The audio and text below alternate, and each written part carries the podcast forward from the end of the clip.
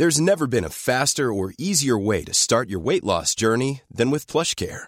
PlushCare accepts most insurance plans and gives you online access to board-certified physicians who can prescribe FDA-approved weight loss medications like Wigovi and Zepbound for those who qualify. Take charge of your health and speak with a board-certified physician about a weight loss plan that's right for you.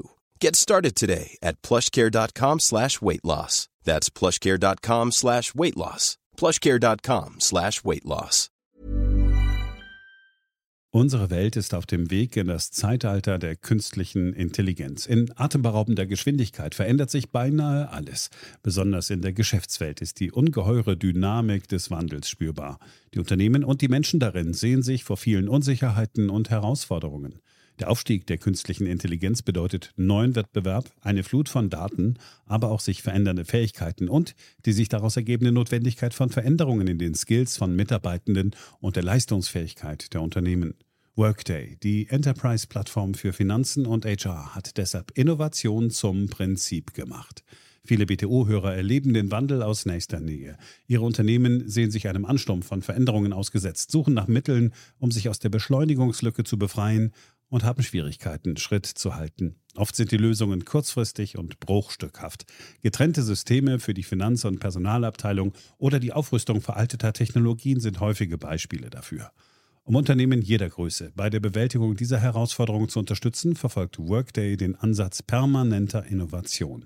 Denn nur so können Kunden Veränderungsprozesse anführen, statt darauf zu reagieren. Nur Workday verfügt über einheitliche Daten, die nahtlos über eine einzige Plattform fließen und ihnen die Möglichkeit geben, intelligente Entscheidungen zu beschleunigen, Chancen zu erkennen und Risiken zu mindern.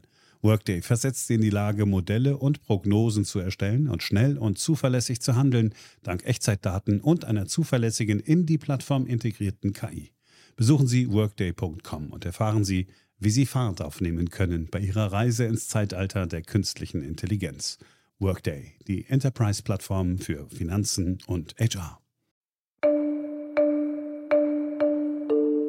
Hier ist Beyond the Obvious, der Ökonomie-Podcast von und mit Daniel Stelter, eine Produktion von The Pioneer.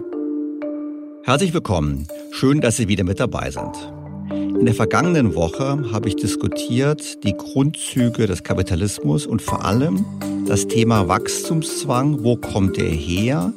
Kann man was dagegen tun? Und vor allem natürlich davon abgeleitet die Fragestellung, gibt es einen zwangsläufigen Mechanismus, der da heißt, der Kapitalismus ist schlecht für die Umwelt und für das Klima.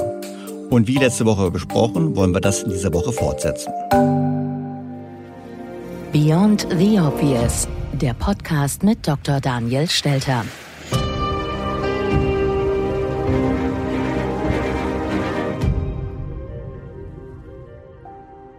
Wie in der vergangenen Woche angekündigt, folgt heute mein Gespräch mit Professor Gunnar Heinzson. Falls ihn jemand noch nicht genauer kennen sollte, hier die wichtigsten Eckpunkte. Professor Dr. Gunnar Heinzson ist Wirtschaftswissenschaftler und Soziologe. Auf beiden Gebieten hat er promoviert. Er ist emeritierter Professor für Sozialpädagogik an der Universität Bremen. Er gilt zudem als Fachmann für Eigentumsökonomie. Hierfür ist er an das Managementzentrum St. Gallen geholt worden. Weitere Stationen sind die Hochschule Luzern, die Bundesakademie für Sicherheitspolitik und das NATO Defense College. Mitte der 70er hat er für anderthalb Jahre in verschiedenen Kibbuzim in Israel gelebt. Die damaligen Strukturen dort spielen in dem Interview gleich auch eine Rolle. Es geht aber natürlich weit darüber hinaus. Wir machen einen Ausflug in die Geschichte, beginnen mit römischer Mythologie und enden mit einem Blick in die Zukunft. Und all das, um den Kapitalismus in seiner Dynamik und in seinen Eigenheiten von Grund auf zu verstehen. Die Tonqualität ist leider nicht immer gut. Ab und zu gibt es Störgeräusche. Aber wir sind ja froh heutzutage, wenn das Internet überhaupt läuft.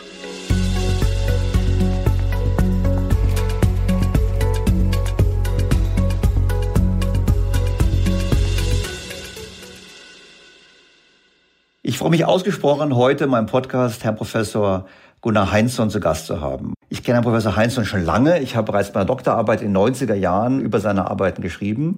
Und ich würde ganz gerne mit Herrn Heinzen heute besprechen, was treibt eigentlich den Kapitalismus und brauchen wir wirklich immer Wachstum in unserer Wirtschaftsordnung? Lieber Professor Heinzson, herzlich willkommen in meinem Podcast. Schönen guten Tag, Herr Stelter. Ich habe gleich eine Frage am Anfang gleich. Es gibt ja Diskussionen ja immer, jetzt auch gerade mit Blick auf den Klimaschutz, wo Leute sagen, ja, der Kapitalismus, der braucht Wachstum. Dieses Wachstum ist schlecht an der endlichen Welt. Und deshalb müssen wir das System abschaffen, weil nur so können wir das Weltklima retten. Was sagen Sie denn dazu? Wie ist denn Ihr Blick auf den Wachstumszwang im Kapitalismus? Der Kapitalismus ist ein System, das ausgezeichnet ist durch ein Eigentumstitel, der zusätzlich existiert zu einem Besitztitel, der ewig ist. Schon Bienen und Hamster und Biber haben auch Besitz, aber zusätzlich dazu einen Eigentumstitel zu haben, der rein rechtlich ist, den man nicht sehen, schmecken, lecken, hören, anfassen kann, das ist das Mittel, das Instrument, mit dem gewirtschaftet wird. Was kann man damit machen? Mit diesem Eigentumstitel an einer Rinderfarm kann ich Geld besichern, dann wird dieser Eigentumstitel belastet und unfrei, aber meine Rinderfarm, die betreibe ich völlig ungestört weiter. Also ich, der ich mein Eigentum belaste, um damit Geld zu besichern, verliere materiell gar nichts. Aber dieses Geld, das ich mit dem Eigentumstitel besichere, das geht nur in die Zirkulation, wenn ein anderer sich das leiht. Und dieser andere muss auch Eigentum haben, denn wenn er kein Eigentum hat, kann er kein Pfand geben und kann er keinen Kredit bekommen. In dem Moment, wo jetzt ein Kreditvertrag in Gang gekommen ist, der eine Eigentümer hat Eigentum belastet, um das Geld sicher zu machen, hat Freiheit über dieses Eigentum zeitweilig verloren und verlangt etwas für diesen Freiheitsverlust, nämlich Zins. Der Schuldner kriegt jetzt zwar Geld in die Hand, aber hat Eigentum belastet. Der hat vielleicht eine Weizenfarm, die bleibt völlig unberührt von dem Kreditvertrag. Davon muss er nichts weggeben, aber die Freiheit über diesen Weizenacker, die hat er in dem Jahr des Kreditvertrags verloren. Und der muss jetzt zwei Dinge tun, dieser Schuldner. Er muss den Zins verdienen. Er hat 100 gekriegt auf das Jahr und muss 110 zurückgeben. Das ist ein Wachstumstreiber. Dieses, weil die Zeit niemals länger wird, aber das, was in derselben Zeit gegeben werden muss, immer mehr wird durch den Zins. Der zweite Wachstumstreiber ist die Verteidigung seines Eigentums gegen andere Eigentümer, die dasselbe produzieren wie er und die durch technischen Fortschritt ihren Ertrag erhöhen, damit den Preis seiner Weizenfarm in den Abgrund treiben und ihn zwingen, ebenfalls die Modernisierung nachzuvollziehen, damit er im Rennen bleibt. Das sind die beiden Wachstumstreiber, also Zins und Verteidigung des Eigentumspreises gegen die Konkurrenz durch andere Eigentümer. Solange ich also eine Eigentumsgesellschaft habe, habe ich Wachstumszwang. Der Wachstumszwang bedeutet aber nicht unbedingt, dass immer mehr Materielles verbraucht wird und äh, knappe Ressourcen dann zu Ende gehen. Der Wachstumsweg, der kann auch ins Immaterielle gehen und geht ja heute in den meisten Bereichen längst ins Immaterielle, das heißt die wertvollsten Firmen der Menschheit, Google, Amazon, Alibaba und so weiter, die arbeiten ja überhaupt nicht in der Produktion von irgendwelchen Gütern, die Ressourcen verbrauchen, sondern arbeiten im Wesentlichen in Organisation und Information. Das heißt, wir haben einen Wachstumszwang, ja, in der Eigentumswirtschaft, aber wir haben nicht unbedingt einen Rückgang der Ressourcen auf Null und dann ein Ende des Systems. Ich meine, ich habe damals in den 90er Jahren mal das Gerücht gehört, dass Sie als Professor in Bremen eigentlich enttäuscht waren, dass die DDR damals nicht so funktioniert hat wie das westliche System und das als der Ausgangspunkt war Ihrer Überlegungen damals zu sagen, warum passiert das eigentlich so? Jetzt haben wir ja zurzeit immer wieder Diskussionen, wir brauchen einen Systemwandel. Es gibt ja auch Leute, die sagen, ja, Sozialismus ist besser. Ist es so, dass wir, ähm, auch wenn vielleicht der Wachstumszwang nicht so schlimm ist, weil er weniger Ressourcen verbraucht, dass doch der Wunsch nach einem anderen Wirtschaftssystem nachvollziehbar ist? Oder sagen Sie, nein, eigentlich überwiegen die Vorteile in dem, was wir haben? Immer wenn in der Menschheitsgeschichte Eigentumssysteme entstehen, die sind ja der seltene Fall. Der Normalfall sind Gemeinschaften von Stämmen, wo jeder für jeden einstehen muss.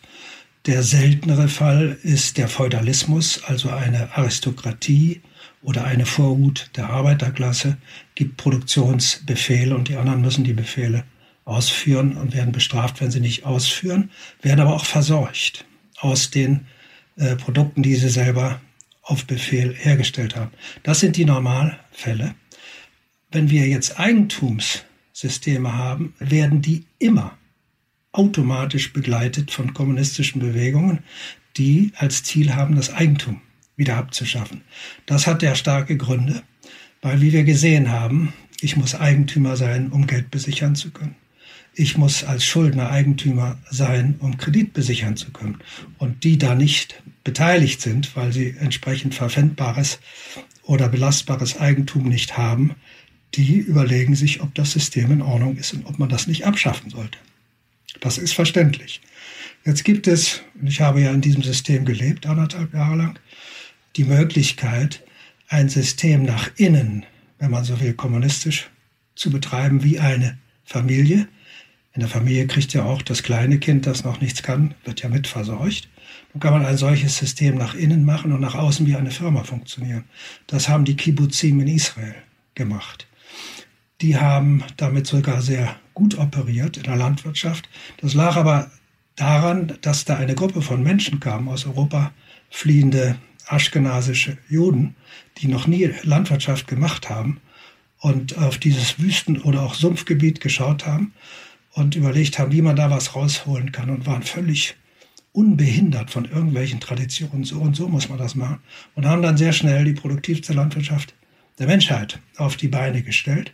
Aber dieses System braucht sehr viel Idealismus. Und man hat gesehen in Israel, dass in den Kibbutzim die ganz großen Könner oft die Idealisten bleiben und die etwas fußlahmeren bleiben, während die mittleren rausgegangen sind. Und dann zerbricht das System.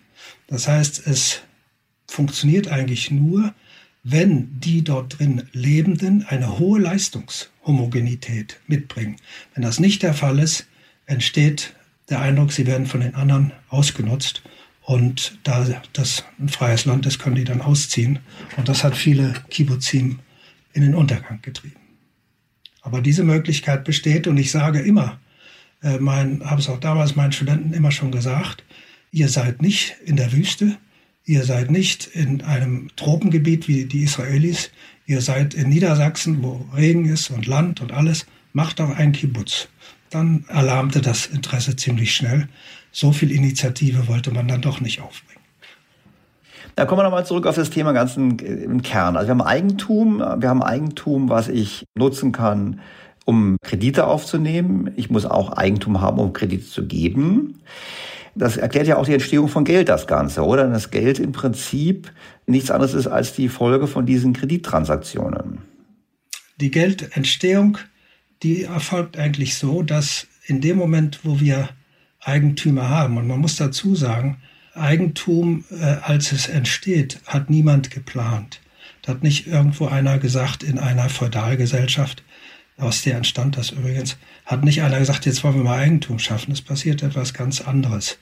Diese Feudalgesellschaften in Griechenland und in Italien, die erlebte einen doppelten Schlag nämlich die äh, Katastrophe, die die Bronzezeit beendet, eine Naturkatastrophe, und dann Aufstände der Leibeigenen, die sich diese Güter aufteilen. Die wollen eigentlich nur die Herren loswerden und teilen dafür die Güter auf, verlieren dabei aber das Sicherheitssystem, das dieser Feudalismus hat, der versorgt ja seine Leibeigenen sein sprachfähiges Vieh, wie man sagte, genauso wie das Vieh. Nicht? Das will man ja nicht sterben haben lassen in der Not und äh, die Arbeitskräfte auch nicht. Das heißt, es war ein, ein Zwangssystem mit eingebauter Sicherheit.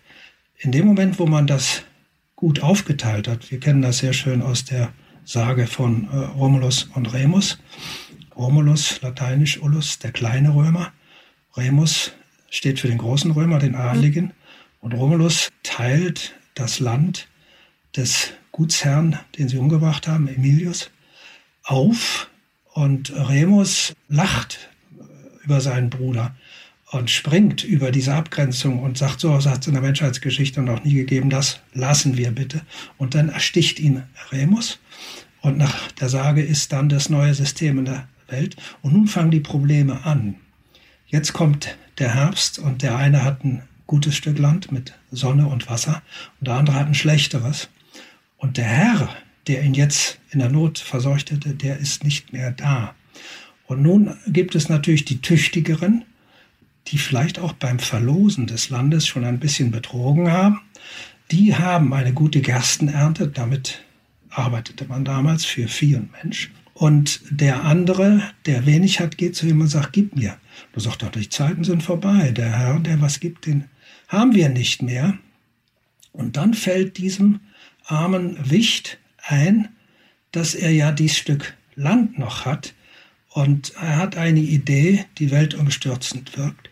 Er sagt, leih mir etwas. Dann sagt er wieder, ja, das kriege ich ja nie zurück. Und jetzt sagt er, du, ich habe doch dieses Stück Land wie du. Das ist zwar nicht so gut wie deines, aber ich habe es und das stelle ich dir als Pfand. Dieser Gedanke, dieses aufgeteilte Stück Land als Pfand zu stellen, bringt den Gedanken des Eigentums, für das sie noch kein Wort haben, in die Welt. Jetzt sagt der Verleiher, der Gerstenverleiher, was dieser Schuldner kann, sein Landstück als Pfand zu stellen, für eine Zeit kann er das also nicht nochmal verpfänden, auch nicht weggeben. Das kann ich doch als Verleiher auch. Im nächsten Schritt verleihe ich keine Gerste, sondern ich verleihe ein Symbol, ein Metallstück, das für einen Teil meines Eigentums steht, in das ich also einen Teil meines Eigentums einlösen kann. Solange das aber nicht eingelöst wird, behält er das Eigentum, das ist sein Rinderacker, er hat den Eigentumstitel daran und er hat die Wiese und die Rinder. Kein Rind geht aus dem Haus, äh, wie das in unserer Nobelpreisökonomie gelehrt wird. Da wird ja gesagt, da geht ein Rind aus dem Haus und der Verleiher verliert die Milch, kann die Milch nicht konsumieren und der Borger muss, weil er jetzt die Milch hat und den Käse machen kann, dem Verleiher ein Stück Käse als Zins geben. Davon kann keine Rede sein. Die Kühe bleiben alle beim Bankier. Das ist ein Rinderweideneigentümer, der erster Bankier wird. Und er sagt jetzt also keine Gerste mehr. Die verfault mir, das fressen die Ratten, was soll ich damit? Und gibt jetzt Symbole für Eigentum. Das heißt, Geld entsteht als Anspruch auf das Eigentum dieses Rinderweideneigentümers. Deshalb haben wir eben diese frühen römischen Bronzemünzen, da ist ein Rind aufgedrückt und Deutung Heinsohn jetzt, das steht für Eigentum an einer Rinderweide. Es gibt auch äh, Metallsymbole, da ist eine Sichel drauf gedruckt, äh, Deutung Heinsohn, das steht für ein Weizenfeld, Eigentum. Jetzt haben wir das da, das Geld, und wir müssen nicht mehr mit äh, äh, Naturalien arbeiten. Und es wird sofort klar, dass dieses Denken unserer Wirtschaftsprofessoren in Gütern mit der Realität der Eigentumswirtschaft nichts zu tun hat. Sie operiert also mit diesem, alle wirtschaftlichen Operationen mit dem Eigentumstitel. Also, ich besichere damit Geld, ich besichere damit Kredit, ich kann damit einen Eigentumswechsel herbeiführen. Also du gibst mir ein Stück Eigentum und ich gebe dir Geld und du gibst mir das Eigentum. Das dann geht auch der Besitz natürlich weg. Du kaufst, verkaufst mir eine Weizen, ein Weizenfeld, du gibst mir das Weizenfeld, überträgst mir das Eigentum an deinem Weizenfeld und ich gebe dir dafür Geld und du nimmst das Geld, weil du weißt, das Geld ist ja ein Anspruch gegen Eigentum des Geldschaffers. Deshalb kann ich Eigentum für Geld hergeben. Aber er hat jetzt sofort einen Nachteil auch, der dazu führt, dass auch in der Antike sofort Kommunismus entsteht. Es gibt Schuldner, die schaffen das. Die werden zugleich jetzt die ersten Erfinder der Arbeitsteilung. Jetzt hat der Schuldner hat ja einen schlechten Acker. hat aber immerhin ein, bei der Aufteilung des Besitzes des Gutsherrn hat er auch ein paar Viehstücke bekommen und der muss sich jetzt da was einfallen lassen, damit er aus seiner schlechteren Erde mehr rausholt. Und der macht technischen Fortschritt und Arbeitsteilung in einem Schritt. Der kastriert einen neugeborenen Stier und macht daraus ein Zugtier. Und dieses Zugtier, das schleppt jetzt den Flug. Es muss nicht mehr wie beim Nachbarn die Frau machen, sondern es macht der Stier, der den Flug schleppt. Während er den Flug schleppt, düngt er die Erde. Und jetzt kommen alle anderen zu ihm gerannt, sagen, der hat seinen Ertrag enorm erhöht und wir müssen mitziehen, sonst fällt der Preis unseres Weizenfeld oder unseres Rinderweiden-Eigentums. Jetzt aber ein wichtiger Punkt. Woher kommt der Preis? Diese Frage darf man Ökonomen leider nicht fragen, weil dann kommt viel Verlegenheit, Angebot und Nachfrage, ähnliche Scherze werden dann vorgetragen. Der Preis mhm. entsteht dadurch, dass der erste Rinderweideneigentümer der Geldschaft, der sagt ja, du kannst, der dieses Geld mit dem aufgedruckten Rind nimmst, du kannst das ruhig nehmen, denn du darfst es bei mir gegen einen Quadratmeter einlösen. So, und in dem Moment hat er dieses Element ein Rind, nennen wir das Geld jetzt, hat er besichert mit einem Quadratmeter Rinderweide.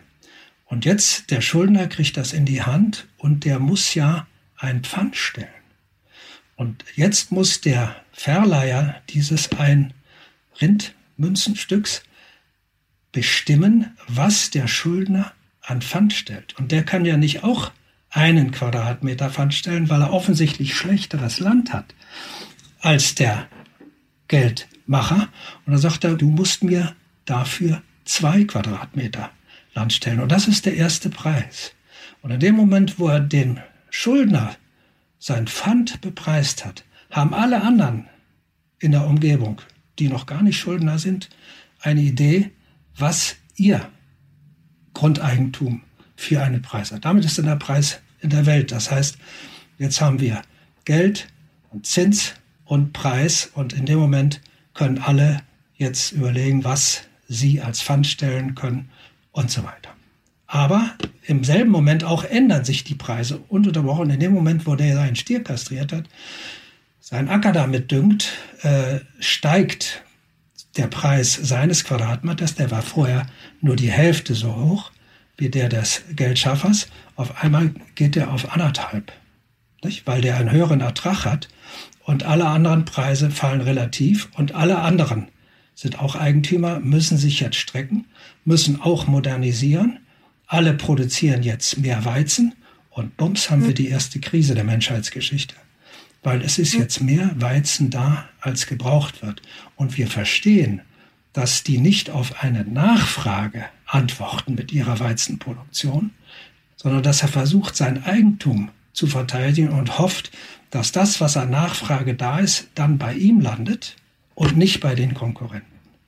Und deshalb hat das System immer Krisen und, wie gesagt, zugleich immer kommunistische Bewegungen, die aus dem System wieder raus wollen. Und der Markt, glaube ich, würden Sie auch sagen, ist ja der Ort, wo wir im Prinzip uns, wie sagen Sie immer, die Schulddeckungsmittel besorgen, oder? Der Markt ist das Kind des Eigentums. Oder genauer gesagt, der Kaufvertrag. Auf einem Markt wechselt ja Eigentum gegen Geld. Und dieser Kaufvertrag hat einen Vater oder eine Mutter und das ist der Kreditvertrag. Das heißt, erst der Vertrag zwischen einem Geldschöpfer und einem Schuldner, der sich dieses Geld leiht, erst dieser Vertrag bringt ja das Geld in die Welt, mit dem dann auf Märkten bezahlt werden kann. Das heißt, das Geld kommt nicht vom Sparen, wie wir lernen, ja. Erst kommt das Geld, dann kommt Markt und dann kann ich auf dem Markt das Geld einnehmen. Ein anderer nimmt es dann nicht ein und ich, der ich es einnehme, der kann zum Beispiel das Geld äh, sparen oder kann das Geld verleihen und kann da wieder allerhand mitmachen. Aber so ist der Weg. Erst kommt das Geld, dann kommt das Sparen. Jetzt haben wir noch einige Aspekte, die wir noch ansprechen wollen. Also ich gehe jetzt mal ganz kurz, bevor wir es hinterher vergessen, auf das Thema der Vermögensungleichheit ein. Muss dieses System zwangsläufig zu einer Vermögenskonzentration führen oder wenn der technische Fortschritt funktioniert, dann gibt es immer wieder eine Umverteilung von, von Eigentum, sodass es eigentlich nicht ein dauerhaftes Problem ist? Ja, das äh, System muss zur Vermögenskonzentration führen. Es hat sogar äh, ja noch zu mehr geführt in der römischen Ökonomie sind nach und nach so viele Gerstenbauern und auch Rinderbauern bankrott gegangen, weil sie nicht tilgen konnten. Die haben dann ihr Eigentum endgültig verloren. Damit haben sie ihre Freiheit damals, das ist heute anders, wurden Lohnsklaven oder echte Sklaven, verloren dadurch die Basis für ein Familienleben und damit für einen sozialen Bevölkerungsrückgang. Dieses Phänomen haben wir ja heute natürlich ähnlich. Zwar sind jetzt Leute ohne verpfändbares Eigentum immer noch ausgestattet mit dem Eigentum an sich selber, ein wichtiger, elementarer Unterschied zwischen Antike und Neuzeit. Sie können sich also an Leute, die weiterhin ihr Eigentum verteidigen müssen, den Preis ihres Eigentums verteidigen müssen, sie können sich denen vermieten gegen einen Geldlohn und sagen, ich helfe dir dabei und dafür geht ein Teil deiner Investition als Geldlohn an mich. Aber das ist eine prekäre Situation. Man kann sagen, in den 500 Jahren in den Eigentumsgesellschaften das Hauptproblem gewesen.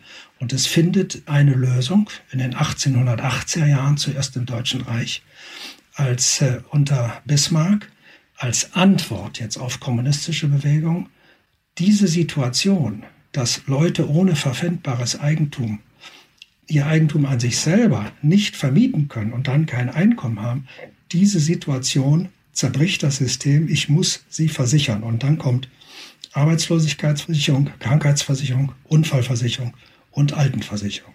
Das ist der größte Systemumschwung, das im System die größte Revolution, die wir in den letzten 500 Jahren gehabt haben.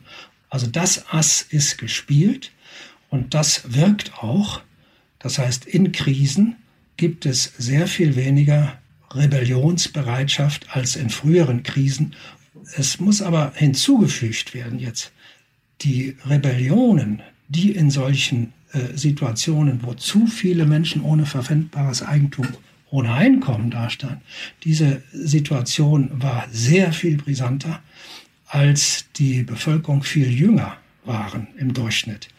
Wenn 40-Jährige arbeitslos werden, sind sie weniger bereit, einen militärisch untermauerten Aufstand zu machen, als 20-Jährige dazu bereit sind. Das heißt, wir haben in den westlichen Ländern heute eine doppelte Beruhigung durch die sozialen Versicherungssysteme und durch die zunehmende Vergreisung der Nationen, vergreisende Nationen tun sich sehr schwer mit Aufständen und mit Revolutionen. Die sind fast unmöglich.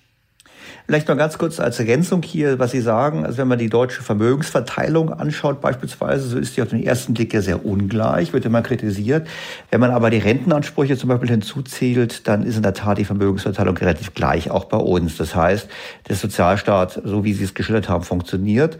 Genügt das oder würden Sie sagen, nein, man braucht auch noch so Jubeljahre? Ich meine, es gab ja damals in der Bibel, wird es geschildert, Jubeljahre, äh, wahrscheinlich genau als Folge dieser Vermögenskonzentration des Systems oder sagen Sie, nein, sozialstaatliche Umverteilung genügt eigentlich und dann haben wir quasi das Beste von beiden Welten. Wir haben eine kollektive Absicherung und gleichzeitig haben wir aber die Dynamik des eigentumsbasierten Systems. Das moderne Gegenstück für das Jubeljahr der alten Israeliten wäre ein Nicht-Tilgen von Staatsschulden bei den Personen, die die Staatsschulden, die Staatspapiere gekauft haben.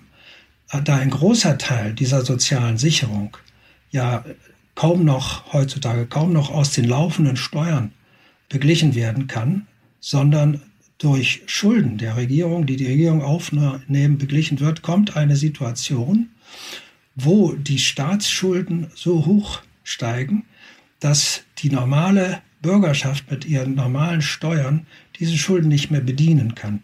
Das ist auch ein Punkt, wo das System brechen kann.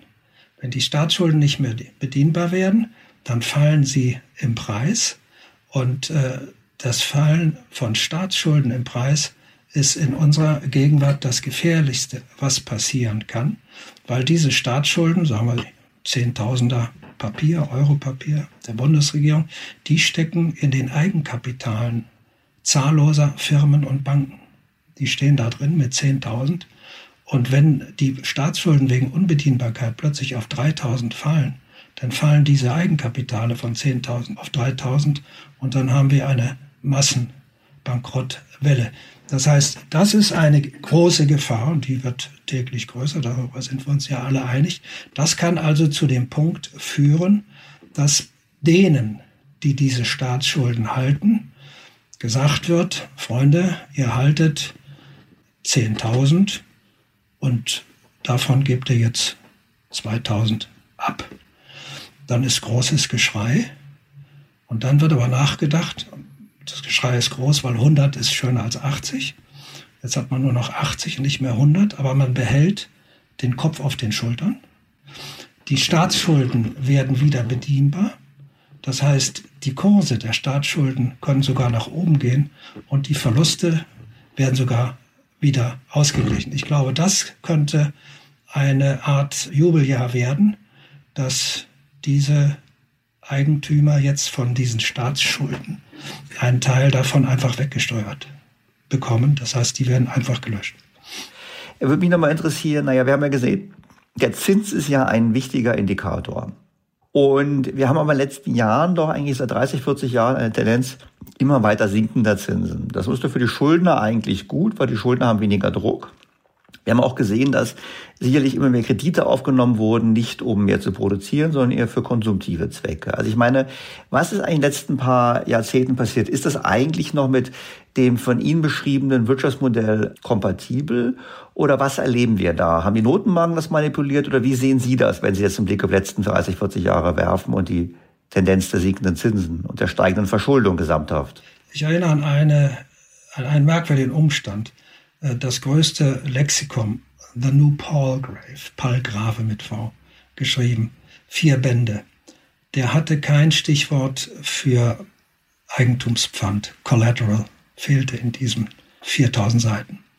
Und äh, jeder Politiker oder Ökonom, der eine Zentralbank führt und der sagt, äh, ich will die Wirtschaft ankurbeln, dadurch, dass ich den Zins senke, der übersieht dabei, dass nur Leute, die Eigentumsfond haben, davon profitieren können.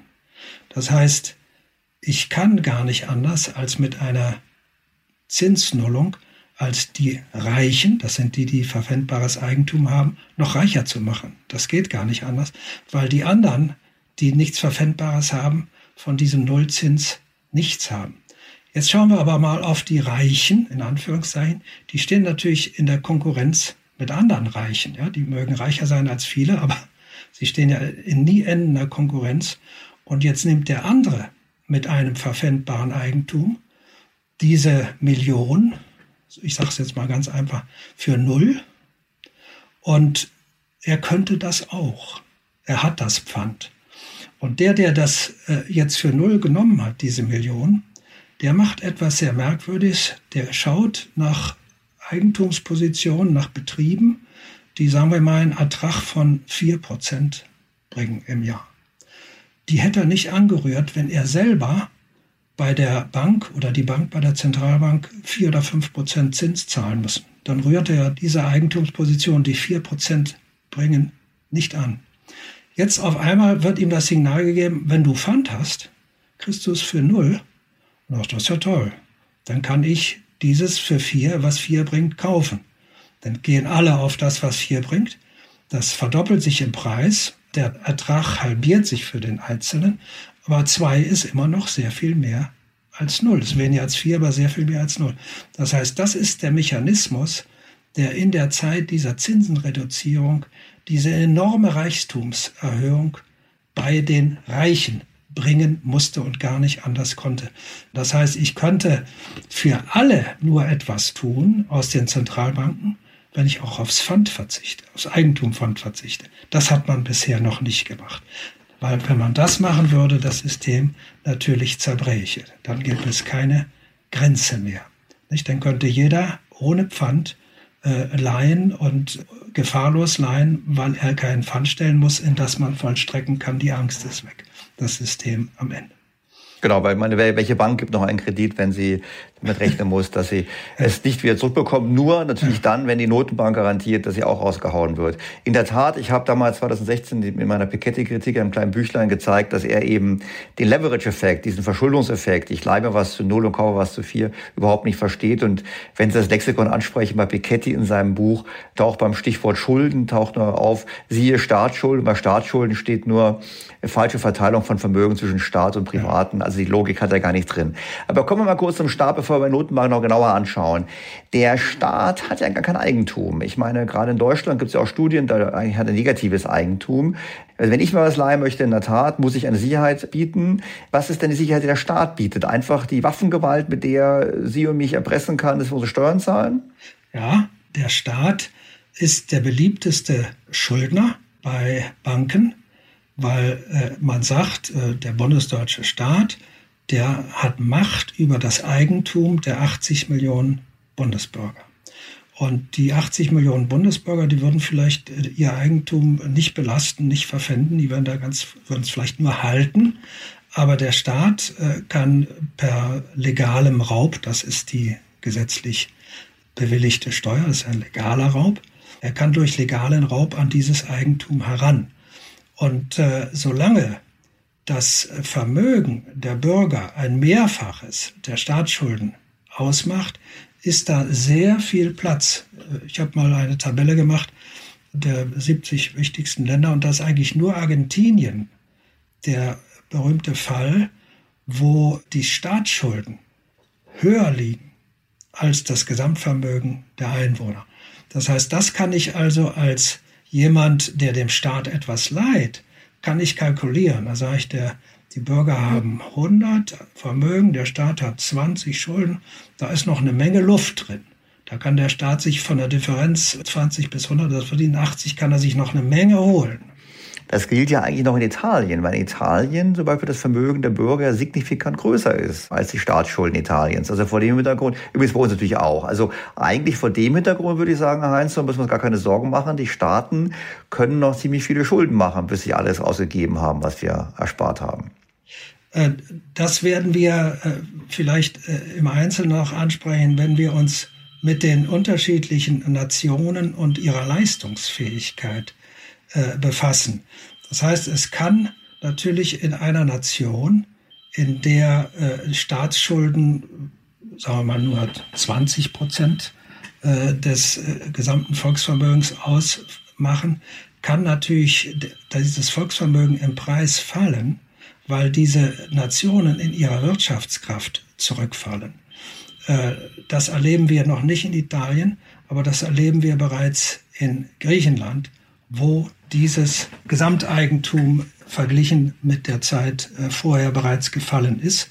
Und das, ich sage das jetzt aber nur am Rande, das korrespondiert dann auch damit, dass wir in Griechenland äh, überhaupt keine Menschen mehr haben, die äh, neue Firmen aufbauen, die Innovationen entwickeln können, die irgendetwas über das hinaus, was man als Landwirtschaft und Strandgebiet zur Verfügung hat, auf die Beine stellen können.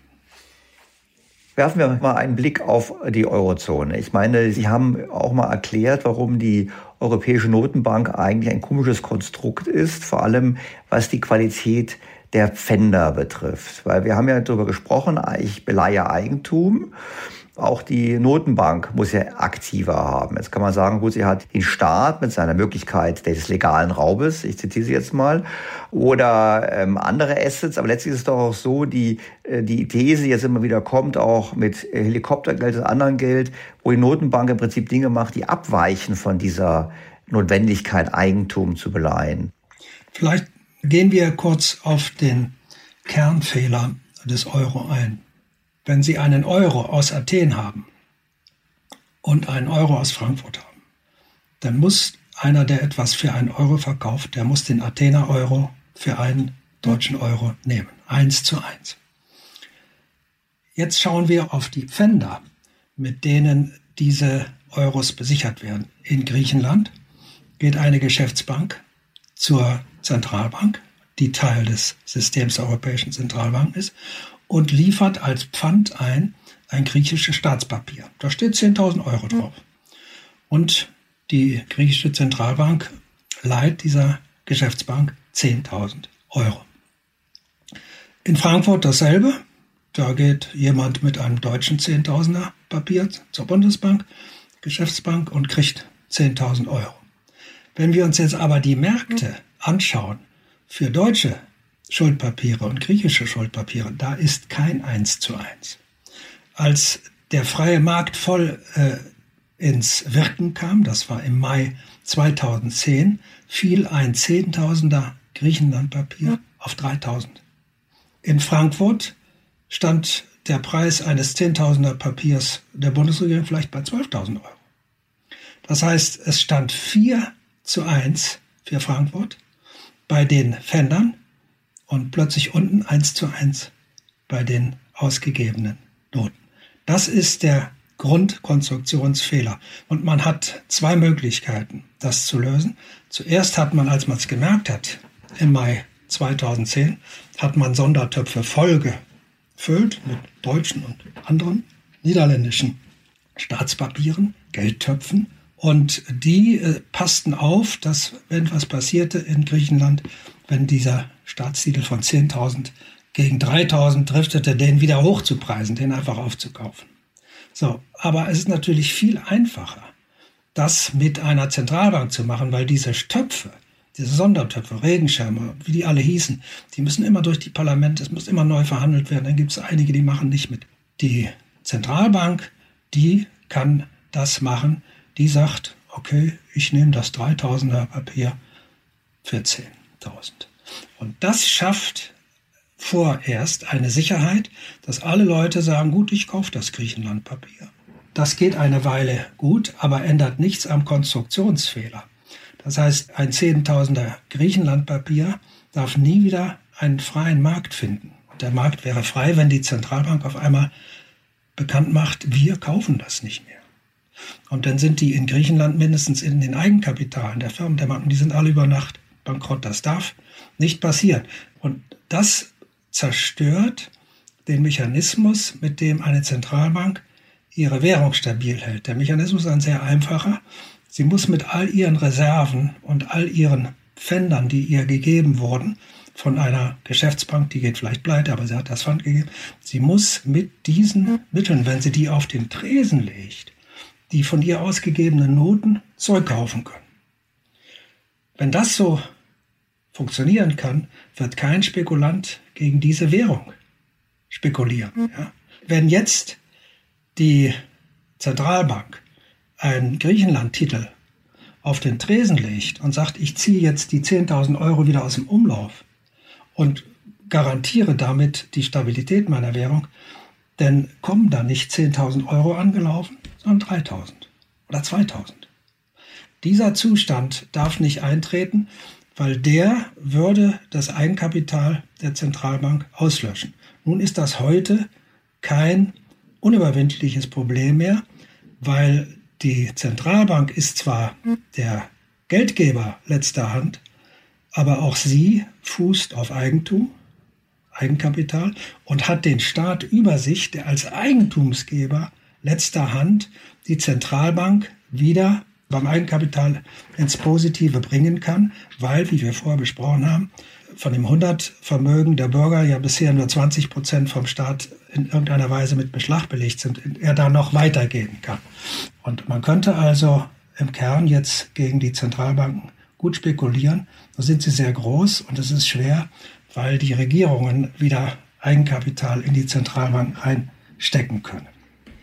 Na gut, aber gibt es nicht die richtige Lösung für Europa? Ich meine, es gibt diesen europäischen Stabilitätsfonds jetzt. Es gibt zum ersten Mal ja gemeinsame Schulden auf europäischer Ebene. Und Südländer haben das immer schon gewollt. Deutschland hat lange gesagt, wollen wir nicht.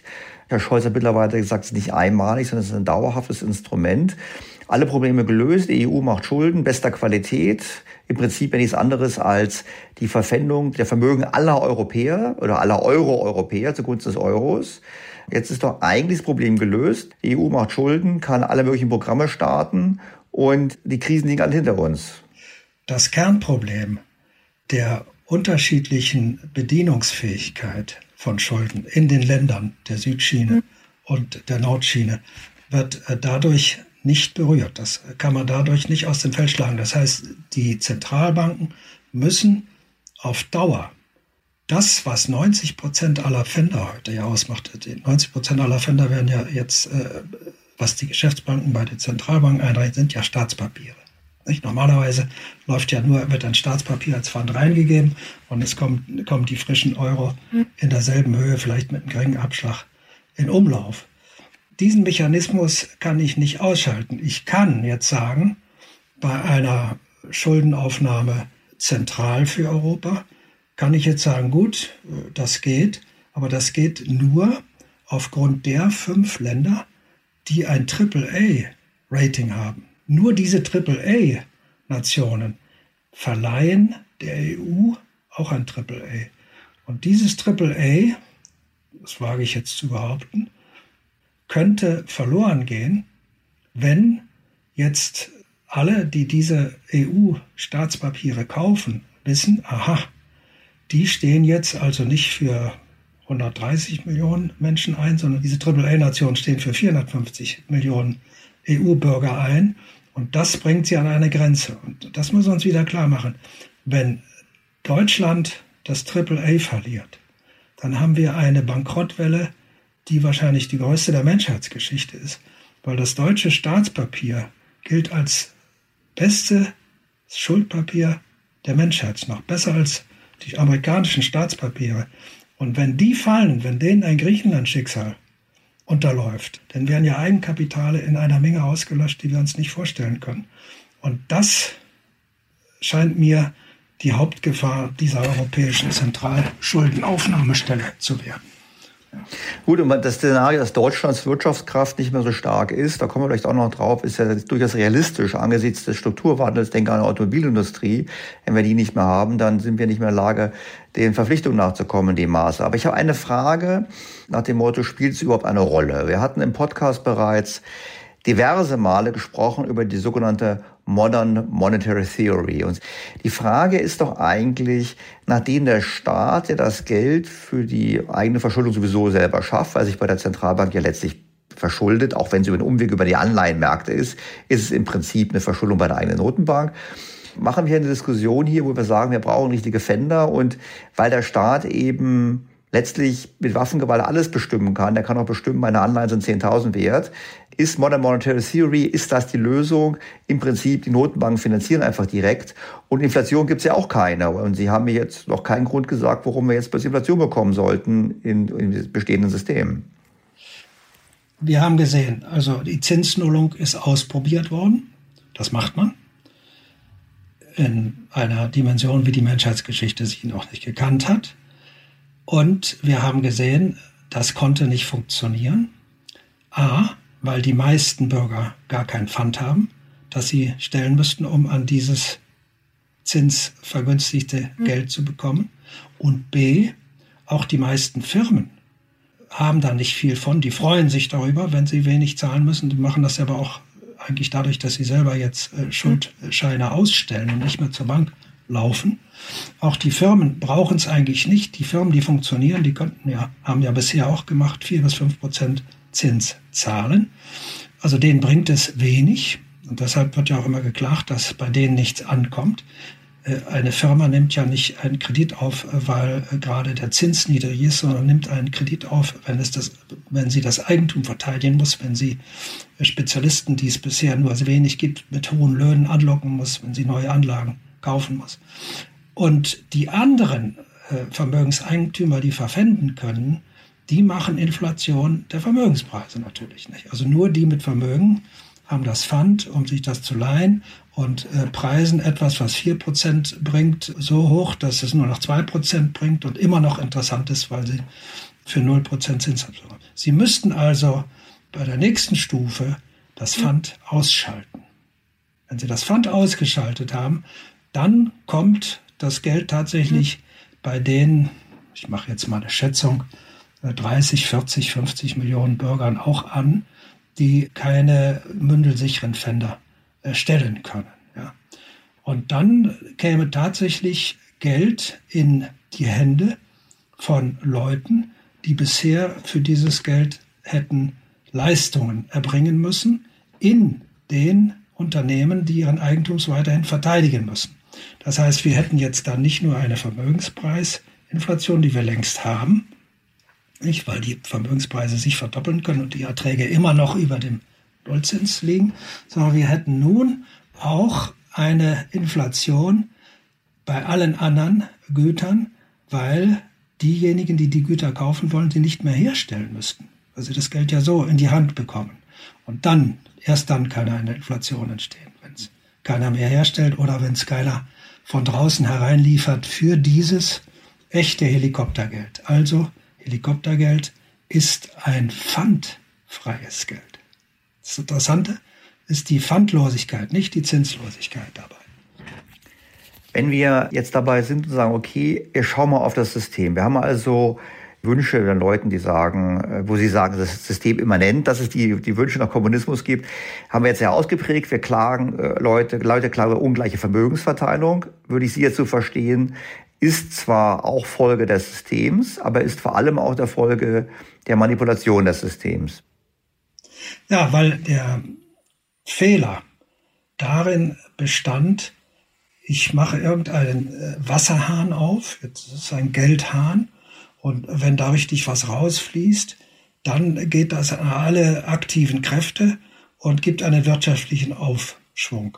Dieses Denken, dieses Geldhahn aufdrehen, versteht nicht, wer nach Geld suchen muss. Das ist im Normalfall der, der sein Firmeneigentum gegen Preisverfall verteidigt, scheidet entweder aus oder er greift jetzt zum Kredit und äh, rüstet um. Und das ist das, was wir eine Boomphase nennen. Ja, wenn alle umrüsten müssen, das wird ja nicht aus äh, Dollerei, Jux und Dollerei gemacht, sondern eine Boomphase heißt, viel Geld wird geliehen und wird ausgegeben für modernere Maschinen, für besonders spezialisierte Arbeitskräfte. Und das ist der Aufschwung. Und der ist nicht abhängig von der Zinshöhe. Wenn ein solcher Aufschwung kommt, natürlich, wenn der Zins irgendwo bei 30, 40 Prozent ist, dann geht das nicht. Aber der funktioniert oder hat in jeder Phase bisher der Geschichte mit einer normalen Zinshöhe funktioniert. Wenn diese Anforderung nicht besteht, dass ich jetzt mein Firmeneigentum gar nicht verteidigen muss, dann sehe ich zwar dieses Nullzinsgeld und dann komme ich auf diesen Gedanken, naja, ich brauche es nicht für die Firma, aber ich könnte ja das Geld aufnehmen und irgendwas, was bisher 4% äh, erträgt, aber auch sehr teuer war, nicht, das kann ich jetzt mit Nullzins äh, Millionen kann ich mir das kaufen und habe einen zusätzlichen Ertrag. Also ich werde vom Unternehmer zum Investor. Das kann man erreichen und nur das, nicht mehr. Das Entscheidende ist also, ob für den Wirtschaftsaufschwung, den man sich erhofft, ob die Territorien, von denen man sich den Aufschwung erhofft, ob die voll sind mit Unternehmen, die Eigentumspreise verteidigen müssen und können, oder mit Unternehmen, die durch ihre Innovationen Eigentumspreise in der übrigen Welt absenken und diese übrige Welt zwingen, bei mir die innovativen Methoden und Maschinen zu kaufen. Ja. Wenn ich eine solche Region habe, dann ist eigentlich völlig egal, was Zentralbanken noch nicht machen, sondern dann müssen die Banken funktionieren, die Geschäftsbanken funktionieren. Das gilt übrigens auch natürlich noch äh, betonen in einer Krise. Wenn eine Krise erfolgt ist, das heißt, äh, der Boom ist vorbei. Jetzt sind alle modernisiert. Und jetzt wird äh, von den neuen Dingen äh, zu viel produziert, weil die Leute ja nicht auf Nachfrage produzieren, sondern hoffen, dass die Nachfrage bei ihnen landet. Sie verteidigen ihren Betrieb Jetzt muss durch Preisverringerung muss der Überschuss abgebaut werden. Dabei gehen viele bankrott.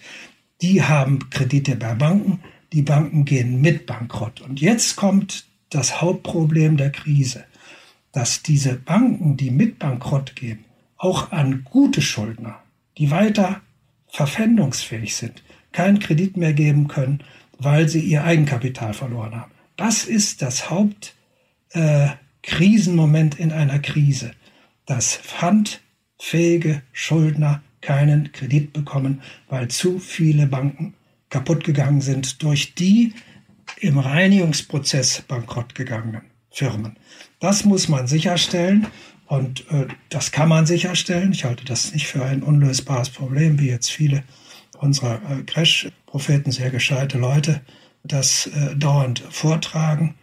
Wie man das macht, das hat man in der Zypern-Krise sehr schön vorgeführt. Da war das, waren die Banken Eigenkapitale weitgehend ausgelöscht.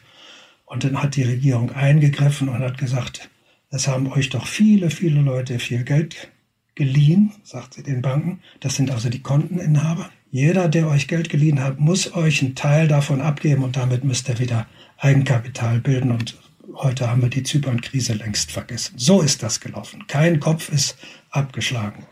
So ist es gelaufen. Wenn Sie eine griechische Staatsanleihe hatten in Ihrem Depot in Zypern, haben Sie nichts verloren. Und wenn Sie das Geld auf dem Konto liegen hatten, hatten Sie es verloren. Weshalb ich immer allen Leuten, die mich fragen, immer sage, nicht so viel Geld auf dem Bankkonto rumliegen lassen, ist gefährlich.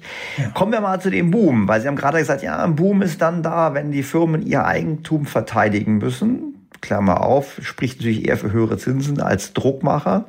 Jetzt haben wir ja die europäische Diskussion zum Thema Klimaschutz. Ja, weil wir haben ja die Bemühungen, wir wollen klimaneutral werden. Sie kennen die ganze Diskussion.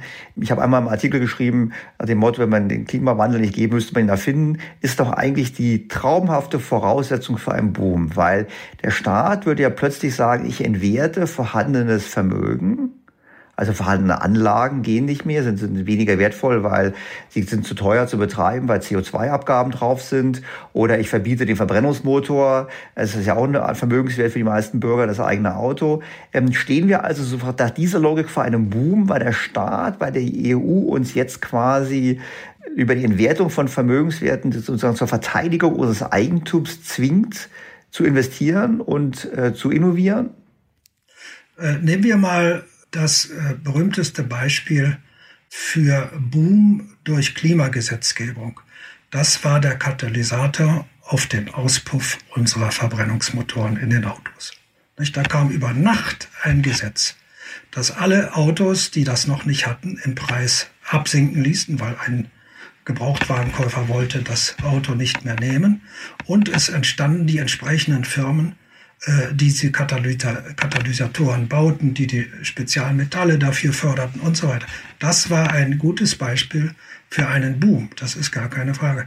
Dasselbe gilt natürlich äh, dafür, wenn ich äh, jetzt die Verstromung aus Braunkohle verbiete. Die bleibt in der Erde und ich sage, äh, aus Wind, äh, da verbiete ich die nicht.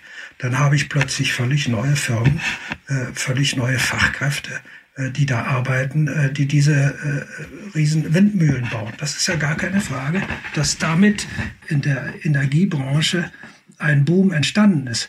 Ich glaube, das Problem, was wir hier vor uns haben, ist eher die Wirksamkeit dieses Energieumbaus. Das heißt, die Frage könnte ja so beantwortet werden, dass man sagt, oh Gott, die Deutschen haben das mal ausprobiert, das ist hilfreich für die Menschheit. Es zeigt sich, dass es nicht funktioniert. Wenn wir die neue äh, Wirtschaftsgemeinschaft in Ostasien anschauen, die haben uns genau studiert. Die haben gesagt, in unserem Vertrag darf nicht herein irgendeine Klimavorgabe, darf nicht herein irgendeine Vorgabe, wie die einzelne Nation ihre Arbeitsmärkte und ihre Arbeitsbeziehungen regelt, darf keinerlei Niederlassungsrecht für Bedürftige in einer anderen Nation herein. Es kann also nicht die indonesische Altenpflegerin in Japan einen japanischen Pass bekommen. Das geht nicht. Das heißt, die haben geschaut, was machen die Europäer, was bringt die in Konflikte, in Schwierigkeiten. Das unterlassen wir. Das heißt also, ich sehe hier das Problem, dass diese Industrien, die entstanden sind, erstmal natürlich all das machen, was einen Aufschwung äh, definiert, dass die jetzt entstandenen Industrien nicht konkurrenzfähig sind für die Produktion von Energie und daran scheitern. Das sehe ich als Problem.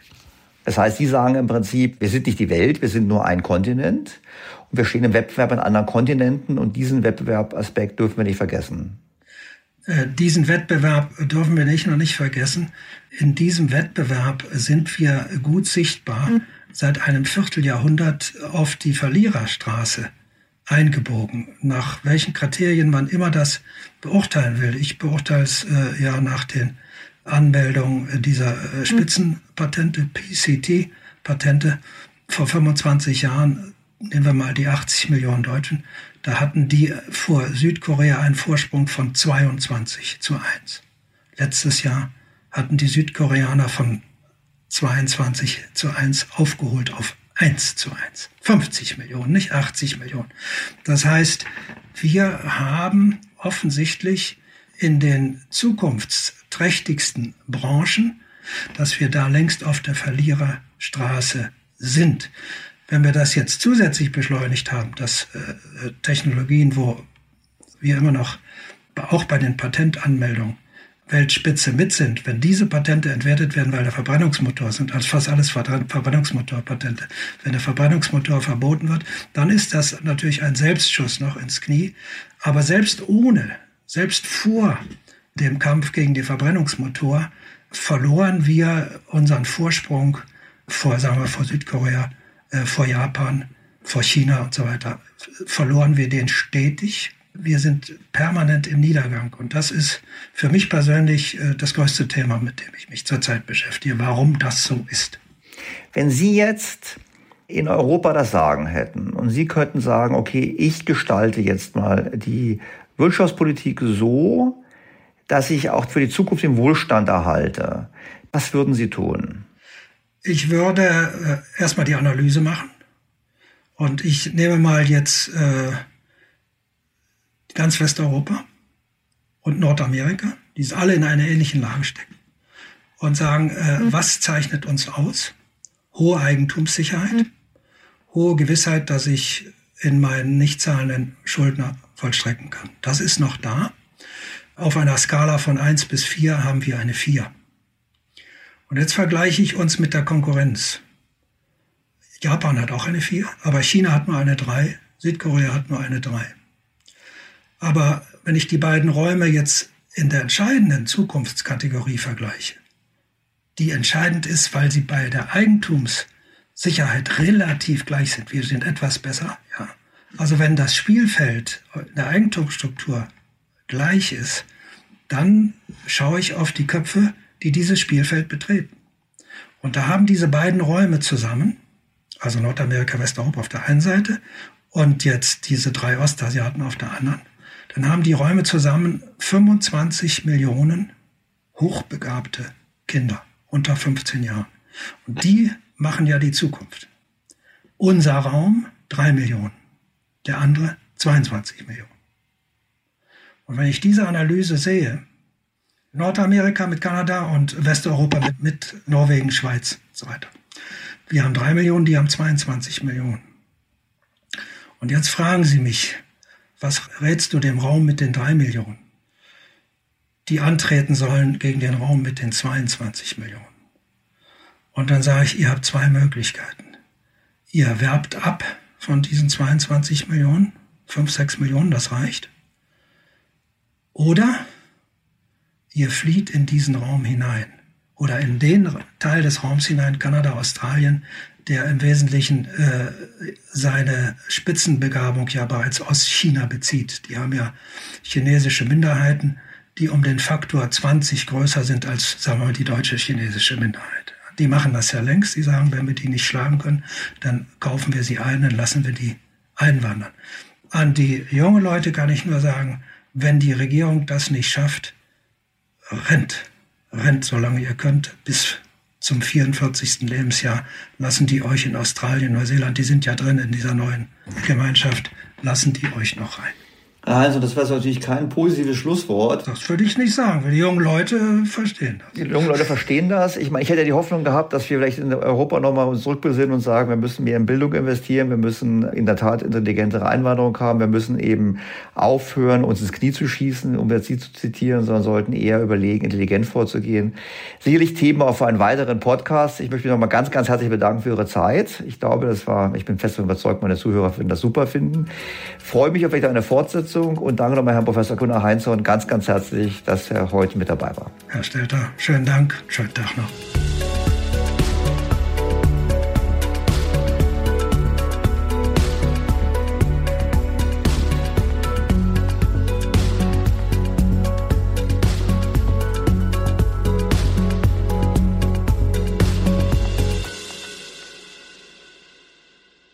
Soweit mein Gespräch mit Professor Gunnar Heinzson. Ich finde, er hat sehr klar gemacht, warum es in der Tat eine Wachstumsdynamik im Kapitalismus gibt. Und hat auch gezeigt, dass die Alternativen zwar emotional erwünscht werden, aber eigentlich am Ende nicht dem menschlichen Naturell entsprechen.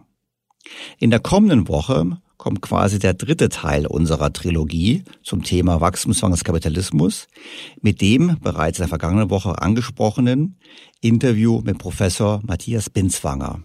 Da werden wir aus einem anderen Blickwinkel heraus den Wachstumszwang und die ökologischen Konsequenzen oder Folgen dieses Wachstumszwangs diskutieren. Eine, wie ich schon jetzt weiß, weitere hochspannende Folge. Ich freue mich, wenn Sie wieder mit dabei sind. Damit endet die heutige Episode. Informationen zum Nachlesen finden Sie im Blog von Daniel Stelter auf think-beyondtheobvious.com. Dort haben Sie auch die Möglichkeit, Fragen und Rückmeldungen zu diesem Podcast zu hinterlegen. Schön, dass Sie diese Woche wieder mit dabei waren. Ich freue mich auf Ihr Feedback, Ihre Fragen, Ihre Anregungen und ich werde diese auch beantworten in den kommenden Wochen. Es hängt ein bisschen davon ab, wie lang die Podcast-Folgen jeweils werden. Aber schon jetzt sind so viele Kommentare und Fragen eingetroffen zum Thema Wachstumszwang des Kapitalismus, dass wir sicherlich sehr ausführlich in einer kommenden Folge darauf eingehen werden. In diesem Sinne, bis kommende Woche, Ihr Daniel Stelter. Beyond the Obvious, der Podcast mit Dr. Daniel Stelter.